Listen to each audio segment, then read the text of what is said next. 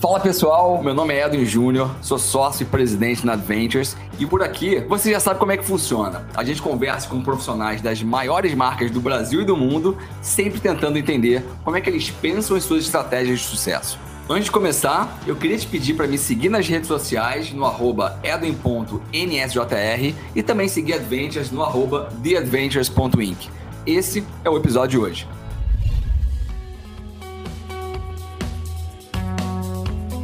2009, ela migrou do mercado financeiro para o mundo da publicidade, passou por grandes agências como a África, DM9 e hoje ela é head de marketing da América Latina de uma marca que eu particularmente sou apaixonado. Estou aqui com a Renata Lodge do Spotify. Tudo bom, Rê? Tudo bom? Prazer estar aqui com você, com vocês. É muito feliz de poder participar e contar um pouquinho do Spotify, da minha história. Obrigado. E assim, é sempre curioso que quando a gente chama as pessoas para cá, eu particularmente tenho que estudar muito sobre, sobre a empresa, sobre a pessoa, para buscar perguntas, para buscar temas. Só que esse aqui foi muito fácil porque eu já sou usuário de anos, eu tenho várias curiosidades para perguntar aqui, então foi relativamente fácil para gente, a gente montar esse, esse roteiro. E, e assim, antes de da gente entrar nos temas que eu gosto de entrar, eu sempre gosto também de, de falar um pouquinho do contexto da pessoa que está aqui, do convidado que está com a gente.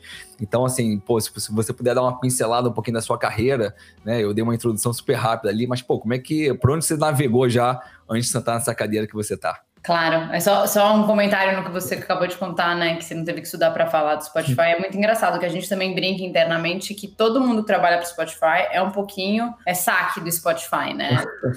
é um produto e é uma marca tão presente na vida das pessoas que todo mundo tem uma dúvida, um problema, uma pergunta, qualquer coisa, né? Então, o que a gente fala é que assim, você trabalhar para o Spotify, automaticamente você é aquela pessoa que vai responder de uma playlist, porque aquela música não está na plataforma, como é que faz fazer um download de alguma coisa. Então, é, faz muito parte do nosso dia a dia também, assim, essa, essa conexão que, que a marca e que o produto tem com as pessoas. Bom, mas contando um pouquinho da minha trajetória, eu tô no Spotify já vai fazer quase sete anos, né? É, comecei no Brasil é, e faz três anos que eu estou em Miami, nesse, nessa, nesse lado mais regional é, do time de marketing, cuidando da operação de América Latina.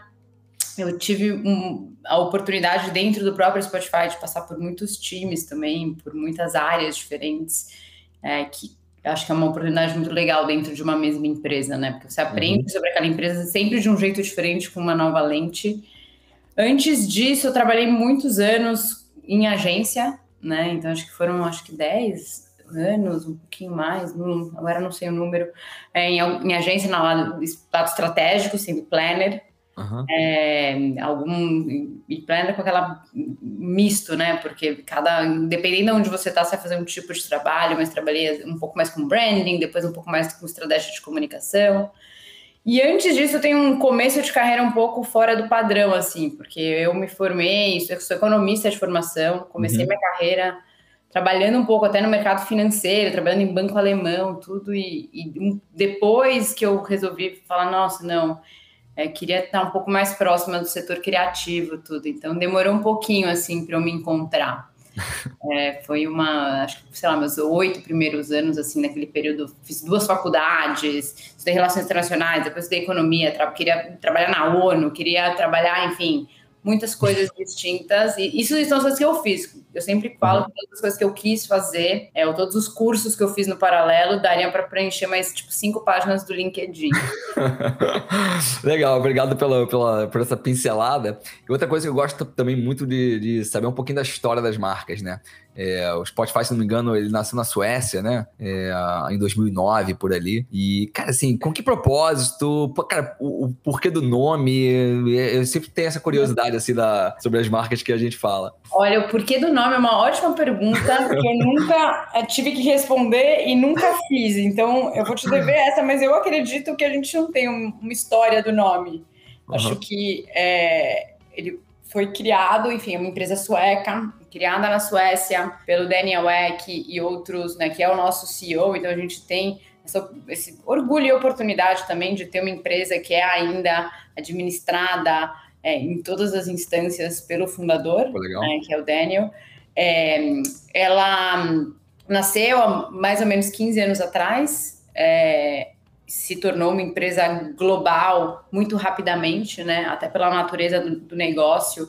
Quando a gente fala de música, as barreiras elas são muito, muito sutis no que se refere a um país ou a, a um universo inteiro.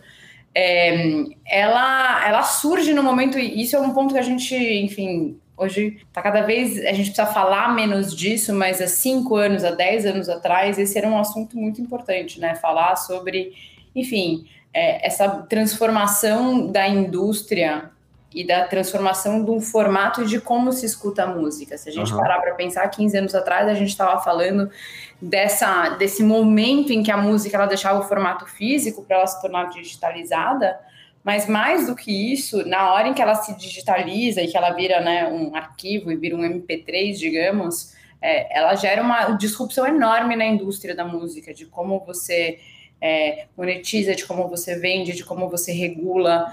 Então, o Spotify ele chega exatamente nesse momento em que as regras de, da indústria se tornam obsoletas para o uhum. formato que você tem e que você precisa reinventar um pouco toda a cadeia de negociação, de consumo é, e de organização desse novo formato. Então, é, ele, o Spotify foi uma das primeiras empresas que sentou na mesa, né, para ter essa conversa com as gravadoras e para falar, poxa, e aí, como é que a gente uhum. faz daqui para frente? E que negociou esses direitos de, de, de, de de licensing, de ter o conteúdo disponível, mas de uma maneira que fosse regulamentada e legal, né? Aí a gente está falando 15 anos atrás, o nosso grande vilão era a piracy, a pirataria, uhum. Que já começava a se tornar muito maior do que os, os limites aceitáveis. Sim.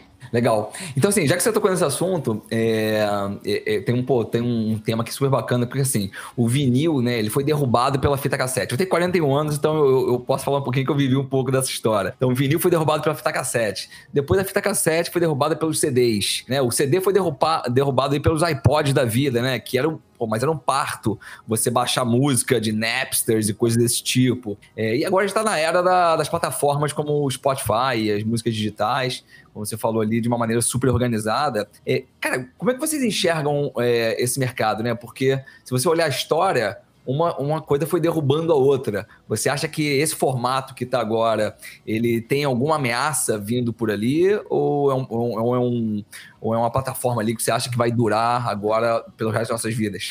É, difícil falar, né? A gente traz uma bola de cristal. Mas eu acho que tem, quando, quando você olha para o passado, eu acho que ele te conta uma história muito interessante, né? Que é, na verdade, eu acho que qualquer se você olhar para essa mudança do formato com que você consome, eu acho que tem dois primas legais de você analisar. O primeiro é que o formato ele dita muito do que é, da forma com que se consome o conteúdo, mas também ele dita a cultura que está em volta do conteúdo, né? Então, uhum. assim, hoje o que a gente vê é, com, com relação ao que significa consumir música digitalmente, com esse pleno acesso é, é muito maior do que só o consumo da música. É como você descobre conteúdo, é como você navega em culturas com uma velocidade que você nunca viu antes, é como hoje você transita por gêneros musicais com uma facilidade com que você não transitava, uhum. né? Hoje basta um clique para você transitar. E eu, eu, sempre, eu, eu tenho 40 anos também,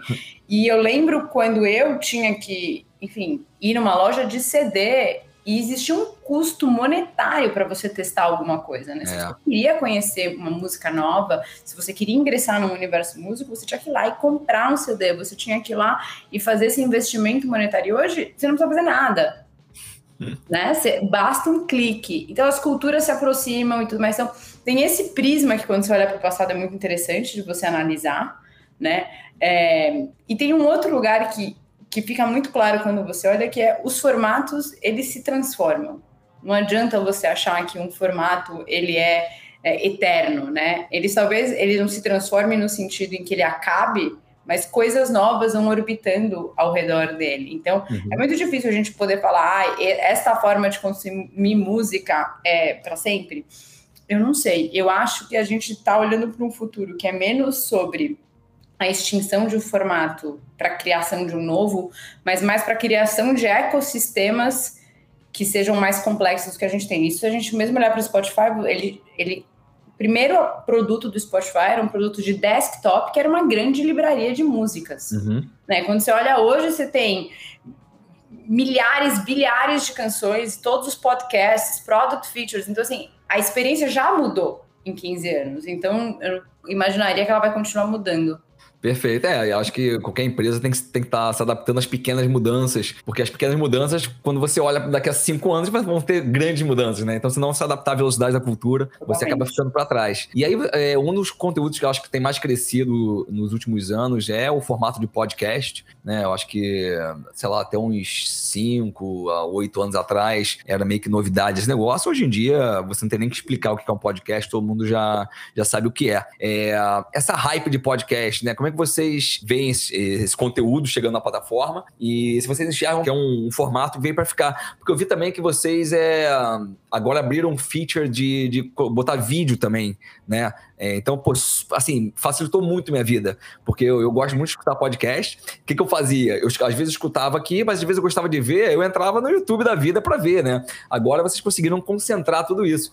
Então, ficou lá o videocast, não sei como é que está sendo chamado isso agora. Então, eu queria pô, dissertar um pouquinho sobre o, o formato de podcast e essa evolução dele para vídeo. É, o que, que ele representa para vocês hoje na plataforma? Eu acho que ele eu nem chamaria mais de um hype, eu acho que já é. veio, já ficou, e, e, e o podcast é algo que a gente vai ouvir, consumir, transitar e falar de uma maneira cada vez mais natural daqui para frente, né? É muito, é muito lindo ver o que aconteceu com, com esse formato de áudio, né? E, e principalmente em países como o Brasil. O Brasil é um dos mercados que mais consomem podcast, é um mercado que tem uma curva acentuadíssima de crescimento do formato. É um, cada vez a gente vê mais gente fazendo podcast, que eu acho que é uma das grandes é, fortalezas das belezas do formato, que qualquer um pode gravar um podcast, né? É, e, enfim, e também tem esse lado que a gente também olha para isso, que não é só ser a plataforma que hospeda o conteúdo, mas é também fazer esse é, enable tudo isso, né? Então a gente tem lá o Anchor, que é, tem várias outras, mega, várias outras coisas que fazem com que a gente facilite isso, porque de fato na minha opinião, uma das belezas mais bonitas do formato é isso. Ele é completamente democrático.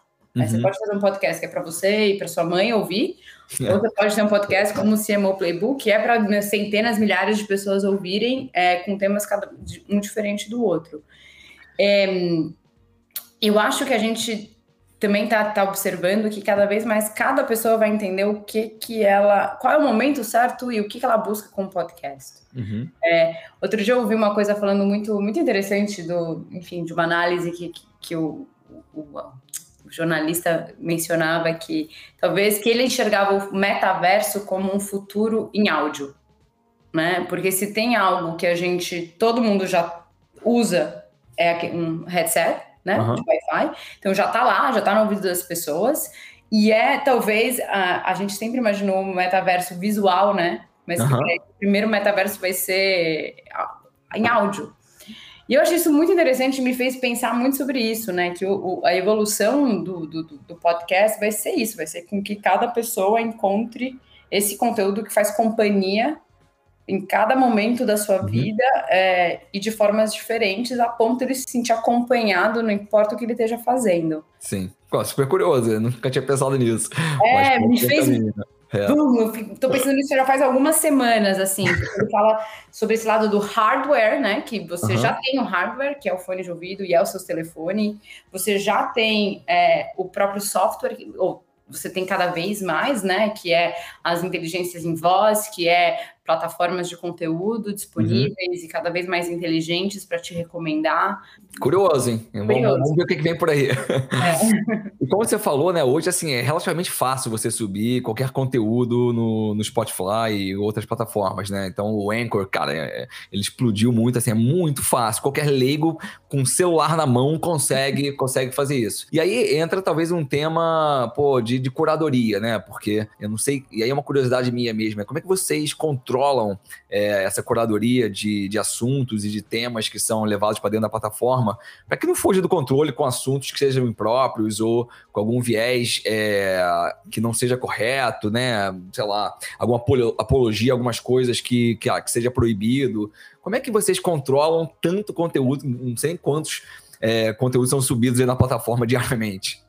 Boa pergunta. É, eu acho que tem várias formas esse conteúdo ser, ser, controlado, né? Eu acho que primeiro de tudo é ter muita clareza sobre o que pode e o que não pode. Parece básico é, e é, mas talvez seja uma das coisas mais importantes, né? Eu acho que quando você se torna uma plataforma que hospeda tanto conteúdo assim, as regras do jogo têm que ser muito claras. Eu acho que isso é uma das primeiras coisas que a gente é, preza por, né? De ter isso aberto, explicado sempre que alguém vai subir um conteúdo na plataforma. É, a gente tem desde sistemas que é né, usuários e pessoas que trabalham na indústria ou até mesmo funcionários do Spotify poderem é, entrar com, com um case e reportar um conteúdo que é impróprio.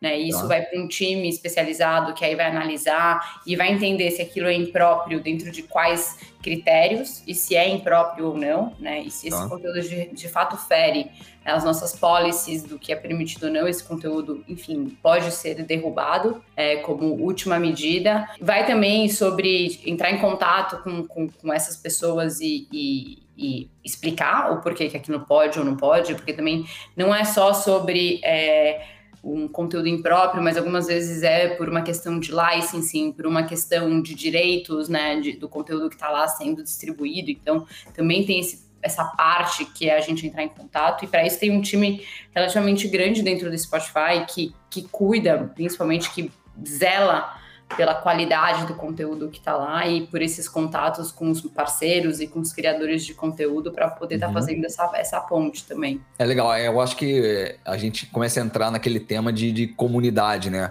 É, a comunidade hoje, ela ajuda as marcas a seguirem um caminho que, que seja né, o caminho que todo mundo acredita que seja o melhor. Então, pô, quanto mais forte for a comunidade, eu acho que pô, a comunidade ajuda nesse controle todo, né? E aí, falando sobre algumas ações, né? Algumas ações virais aí que vocês colocaram pra rua. É, se não me engano, acho que há dois ou três anos atrás, cara, todo final de ano, meu Instagram ele bomba de uhum. daquele retrospectiva Spotify, né? É um negócio super legal. É, assim, você para pensar uma ideia simples, mas, cara, todo mundo quer compartilhar aquele negócio e vira uma febre, né? Você olha no Instagram ali, acho que não me engano, é lá pro dia 30, dia 31 que começa a bombar esse negócio. Eu achei brilhante esse negócio. Assim, o, os meus stories são os mais engraçados, né? Porque eu sou, eu sou roqueiro, eu gosto muito de rock, mas tenho uma filha de 6 anos também que escuta da minha conta. Então fica, fica de galinha pintadinha, a Metallica, Red Hot Chili Peppers, vai pra DPA. É, pô, conta um pouquinho dessa ideia que, e, e, e se ela é mundial ou ela é, é, só aqui no Brasil. Claro, é muito. A gente sempre brinca internamente com isso. Você não. As suas redes sociais, você pode editar foto e você pode pensar muito no seu tweet e tudo mais, mas assim, o seu rap, que é como a gente chama ele globalmente, na sua retrospectiva, não tem como mentir. Então, né, ouviu lá, lá, lá, se é pagodeiro, vai estar tá lá que você é pagodeiro, se é roqueiro, vai estar tá lá que você tem filho, vai estar tá lá que você tem filho. Enfim, eu passei, teve um ano que eu lembro que eu tava super mergulhada na yoga e, e estudando budismo e tal, e não teve erro, assim, o meu rap era inteiro de música de meditação. Mas é, esse é um momento muito especial, todo final do ano é um momento muito especial pra gente na, no Spotify, e principalmente para as equipes de marketing, né? É muito trabalho que vai para pôr de pé, é, o que é para a gente mais do que uma campanha, né? É um é um produto, é, é uma experiência, é um alinhamento entre dezenas de times internos, mas é um momento muito especial para todo mundo. Esse projeto, esse, essa campanha, difícil de dar um nome para uhum. a retrospectiva, ele começou faz é, sete anos, seis anos, né? Ou oito. Ah, não, na verdade, o primeiro Raptor aconteceu oito anos atrás. Tá. Né? E ele começou como uma experiência de produto, na verdade, começou não não, não surgiu do time de marketing tendo essa ideia, ela surgiu de uma experiência de produto que o time de produto pôs junto, é, e foi um sucesso tão grande que ela se tornou ano a ano ela vai se tornando maior e vai se tornando um acontecimento cultural uhum. né? no calendário das pessoas. Então, é, a gente começa a ver assim antes, semanas, meses, as pessoas já falando do, do da retrospectiva delas, né? Já falando, nossa, nem imagino que vai acontecer esse ano, já tenho certeza do que vai acontecer. Então é muito interessante. É, a, a, o que a gente propõe para os usuários é quase que, ao meu ver, essa devolução da, da data deles, uhum. né? Porque é isso, deixa eu te contar o que, que eu tô vendo a maior parte do ano, mas que você não tá vendo, mas eu vou te devolver essa data numa maneira em que você se veja refletido, né? E eu acho que isso é uma coisa muito especial quando a gente fala de empresas de tech e tudo mais, porque a gente tem toda essa data, mas é muito inacessível para o usuário final. Então, uhum. o Rap tem essa beleza também que é trazer o usuário cada vez para mais perto e formar uma comunidade, né? Então, é uma relação de troca no final. Você que usou esse produto o ano todo, e você que teve com a gente, que as nossas músicas, as nossas playlists te acompanharam em tantos momentos, é, vamos celebrar isso juntos. Uhum. É, é um momento em que a gente tem um feature de produto, né? Então, que os usuários podem clicar e ver como foi o, o, ano musical deles, mas que também envolvem muitos assets de marketing que celebram esse ano, então celebram os maiores artistas, uhum. celebram os momentos culturais, celebram os grandes podcasts e grandes podcasters, né? Então a gente também faz takeovers bem robustos nas cidades para contar essa história para as pessoas. É, ele é um momento também muito forte de PR, porque a gente anuncia uhum. quem são os maiores artistas do ano, globalmente, localmente, regionalmente. Enfim, ele de fato é um, um momento muito cross-functional e muito 360. E é global, ele acontece uhum. em todos os mercados. É, o Spotify tem um, um, um time de creative que cuida especialmente desses momentos é, proprietários que a gente tem da marca ao longo do ano que são globais e que eles que cuidam de toda essa estratégia de comunicação que se desdobra aí em, em, em, todos os mercados. Não, e é impressionante, você falou algumas coisas ali, né, de, de a gente ver quem são os maiores e tudo mais, e quando você volta um pouco para trás, é, o que ditava que era o maior era a venda de CD e, pô, os maiores da Billboard, não sei das quantas, e, e quando você olha hoje, é, os artistas são metrificados pelo ranking que eles estão no Spotify, né? A Anitta, pô, há pouco tempo virou número um global ali com Envolver, foi, pô, bombação. E é super curioso entender que hoje vocês têm uma marca na mão que eles ditam para onde está indo a tendência mundial, né? Isso é uma loucura se para pensar isso. Totalmente, totalmente. E eu acho que é muito, é muito legal isso, porque realmente, assim, para você é muito próximo do fã, né? E do consumidor final. Porque se você parar para pensar, o que não tem nada entre o play né, do artista uhum. e o ranking.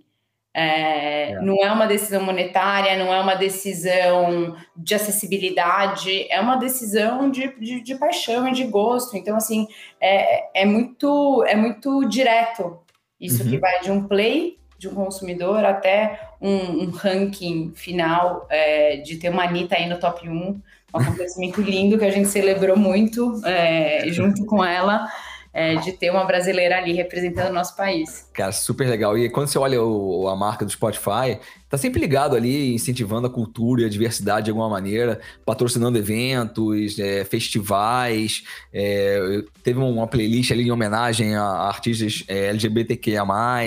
Então, assim, vocês tentam se, se posicionar realmente nesse, nesses segmentos e, e uh, colocando realmente algumas bandeiras é, que a sociedade toda está tá nesse momento falando, assim, né? Com, onde, é, onde é que vocês pisam e onde é que vocês não pisam, né? Qual, qual é a essência ali da marca? Eu...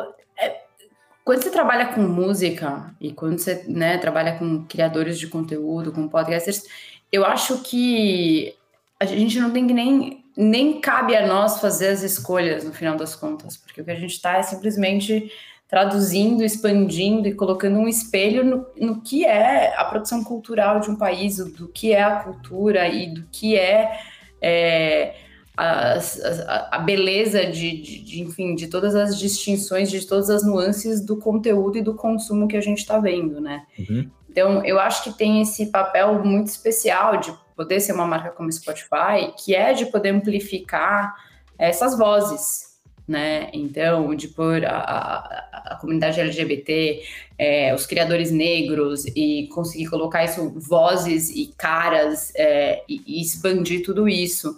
Então, eu acho que é menos até uma escolha como marca Uhum. E acho que é uma responsabilidade social e uma responsabilidade cultural de uma empresa que tem o privilégio, de, de um produto que tem o privilégio de hospedar tanto conteúdo e tanta diversidade dentro do, da, da, da, da, sua magnitude, né? É, eu, vamos partir para o assunto agora que eu adoro, que é a concorrência, tá? Eu adoro a concorrência. E como eu já te falei, né? Eu, eu, se você ver lá o meu, o meu histórico no Spotify, provavelmente eu sou um dos primeiros lá nos primórdios que, que sempre fui o, o premium ali do negócio, sempre paguei o Spotify. E quando você olha, né, eu confesso que a minha esposa aqui, ela, ela é da concorrência. E eu brigo com ela diariamente, porque às vezes a gente tá junto, eu vou botar uma música no celular dela, eu não consigo entender, o UX não é, puta, não é tão agradável. E, mas eu entendo que vem crescendo bastante. Eu tô falando aqui de YouTube Music, por exemplo. É, como é que vocês mantêm a força da marca do Spotify diante de tantos novos concorrentes? Que eu acredito que estejam é, alguma, algumas outras plataformas queiram entrar nesse mercado. E qual que você acha que é o principal diferencial assim da, do Spotify em comparação ao, ao que vem por aí? Eu acho que a gente é uma empresa que, que tem um foco muito grande. Enfim, tem, uma, tem um aspecto do Spotify que é muito especial, que é a gente é uma empresa de produto, não uma empresa de marca. Uhum. Né? Eu sempre falo isso, mas é, eu acho que é importante partir desse ponto, porque acho que ele explica muita coisa, né? A gente acredita que o produto vem em primeiro lugar, então a experiência do usuário, como você vai navegar, você achar o conteúdo, você ter essa ponte direta com os criadores, a gente ser uma plataforma que permite que você conheça mais música e que criadores né, sejam cada vez mais acessados pelas pessoas. Então, e eu acho que a nossa marca ela reflete o nosso produto é, e é essa a nossa principal missão, uhum. né? É, é, é, conseguir contar essa história para o consumidor final, poder contar essa história para os criadores de tudo que vai em criar essa plataforma e o que, que a gente acredita. Eu acho que dentro desse ponto de vista, assim, a competição para a gente sempre vai ter, né? É um mercado muito é, com muitos jogadores. Uhum. Então, e ele cada vez mais. Então, se o Spotify foi há 15 anos atrás pioneiro no que ele fez, hoje a gente sabe que né, a música, o consumo da música está mais, cada vez mais comoditizado. É, e, e é, um, é uma indústria gigante. Então, assim, ter competição acho que não é uma coisa nova e ela vai estar tá lá. Então, eu, eu, não, eu não enxergo tanto um, uma mudança no cenário competitivo hoje do uhum. que foi há dois anos ou há cinco anos atrás. E eu acho que a gente tem uma preocupação muito de, exatamente do ponto que eu estava te falando, né? De criar essa, essa comunidade, que na verdade é o que impera, né? Quando a gente entende a, o, o conteúdo. A gente uhum. quer que as pessoas se sintam que elas dentro do Spotify podem se conectar com os artistas que elas amam, que elas podem é, ter o conteúdo que elas buscam, que elas vão ter também o suporte do produto, do algoritmo, dos uhum. editores que estão lá curando as playlists para ajudarem elas a navegar nesse mundo gigante que é o mundo da música. A gente é uma empresa que também está fazendo comunicação e usando. A maioria dos nossos competidores são também nossos parceiros, né? Uhum. Então a gente está fazendo comunicação que está lá no YouTube, a gente está fazendo comunicação que está é, nas outras plataformas. Então eu, eu, eu vejo menos essa questão de o que a gente faz para bater a competição e mais uhum. uma questão de como a gente expande os nossos esforços para ter certeza que a gente está maximizando o como a gente usa esses competidores para contar a nossa história. Perfeito. Até porque hoje em dia, né, quando a gente fala de, de concorrência, é, concorrência, ela, ela, Acho que só tem um concorrente para todo mundo, que é a atenção dos consumidores. Né? Uhum. Ou alguém está aqui escutando esse nosso papo no Spotify, ou tá vendo uma série Netflix, né? Então, assim, é, acaba que a atenção da, das pessoas que é o grande concorrente hoje em dia. E eu acho que. E quanto mais entretenimento você colocar dentro da tua plataforma, seja pô, vendo um, um, podcast por vídeo, é, ou alguma feature, ou, ou, essa ação que a gente falou dali do ano novo e tudo mais. É, eu acho que o entretenimento no final do dia é o que, é o que vai gerar essa atenção. E, e aí, falando um pouquinho sobre consumidor e, e, esse, esse desafio que eu acho que vocês devem ter, eu já toquei algumas marcas, por exemplo, eu, eu fui diretor-geral, eu fui CMO da Domino's Pizza também durante nove anos, então já tive na cadeira de, de cliente também algum, algum tempo da minha vida. E eu, eu olhando assim para o Spotify, eu vejo que talvez um dos grandes desafios de vocês seja a conversão de usuários é, para a versão premium né? E, e, eu já sou premium há muitos anos. É, eu não sei o que é não ser premium no, no né, de pagar a mensalidade do Spotify, mas eu acho que a minha experiência ela é menos interruptiva e mais de entretenimento quando eu me torno esse usuário. Né? Qual é a estratégia de vocês ali? Como é que vocês pensam né, esses usuários que, que entram na plataforma de uma forma gratuita e aqueles que, como eu, a gente assina ali e, e a mensalidade?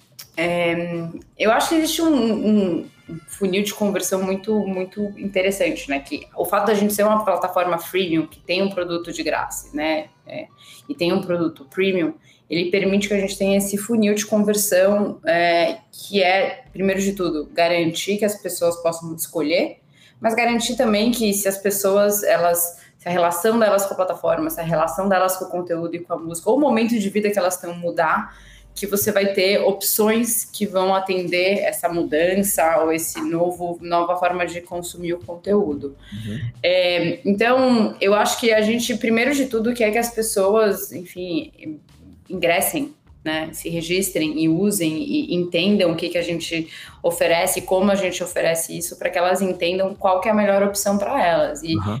é, e cada vez mais a gente vê isso, que tem usuários que eles vão ser gratuitos por um momento da vida delas e depois vão se tornar usuários premium. Tem pessoas e podem voltar, né? Uhum. Tem pessoas que nunca vão ser usuários gratuitos, que automaticamente, né, tem muito claro a importância da música na vida delas, talvez seja o seu caso. Eu, é. Foi o meu caso. Eu fui diretamente para parte, para a versão premium, né? Então, assim, eu nem passei pela experiência free como usuária. Sim. É, e você vai ter também, enfim, pessoas que vão oscilar e que vão vir para a plataforma e vão testar em outro momento de vida. E também tem as, os diferentes planos premium, que aí também vão tentar atender isso. Se é o plano individual, se é o plano duo, que é para duas pessoas, ou se é o plano família. Então, eu acho que a ideia é que a gente tenha um Spotify para cada um né? Uhum. Dado as suas limitações, as suas paixões, as suas vontades, e que a gente consiga sempre ir se comunicando com os usuários ao longo do tempo para eles irem entendendo o que está disponível e qual é a melhor escolha para eles. Acho que para a gente do lado de marketing, é, o, o, o mais valioso é quando a gente consegue contar para as pessoas assim, meu, é, essa é a marca, esses são os nossos valores, é nisso que a gente acredita, né? É, explicar um pouco do nosso produto, de features que são muito valiosos para a gente, que é desde. É muito, é muito especial isso, mas cada vez mais agora que a gente está olhando como todas as marcas, né, que a gente está olhando ali para essa geração mais jovem, essa audiência mais nova que está vindo, a gente descobre qual o valor das pessoas criarem sua própria play playlist, uhum. né? E aí se torna um product feature que a gente vai lá e põe luz, ou as lyrics, as pessoas querem acompanhar a letra da música e querem ver a tradução da letra da música, enfim, features até ainda por vir. E, e isso se torna também uma peça da comunicação, mas eu acho que a nossa principal função como marketing é garantir essa aproximação da marca e do produto com as pessoas, para que então, dentro dessa experiência, a gente vá oferecendo os diversos produtos e os diversos planos para que as pessoas façam suas escolhas. Não sei não, se eu respondi sua pergunta. Não, não, respondeu super bem, super bem. É, assim, eu poderia ficar horas aqui falando de Spotify, mas para a gente tentar fechar o papo aqui, eu sempre gosto também de fechar é, falando um pouquinho além da pessoa da cadeira que está, né? O que que, é, pô, o que, que a Renata gosta de fazer? Como é que você se mantém atualizada? É, pô, você lê, você faz esporte. Tem duas coisas que o pessoal quase sempre fala aqui. Um é esporte, sempre tenta movimentar seu corpo, e o outro é algum tipo de leitura ou escutar um podcast ou coisa assim para se manter atualizada. Como é que você se mantém atualizada na sua vida pessoal para ajudar no profissional? Vou responder coisas, não vou, não estou alinhada com, com o resto do pessoal.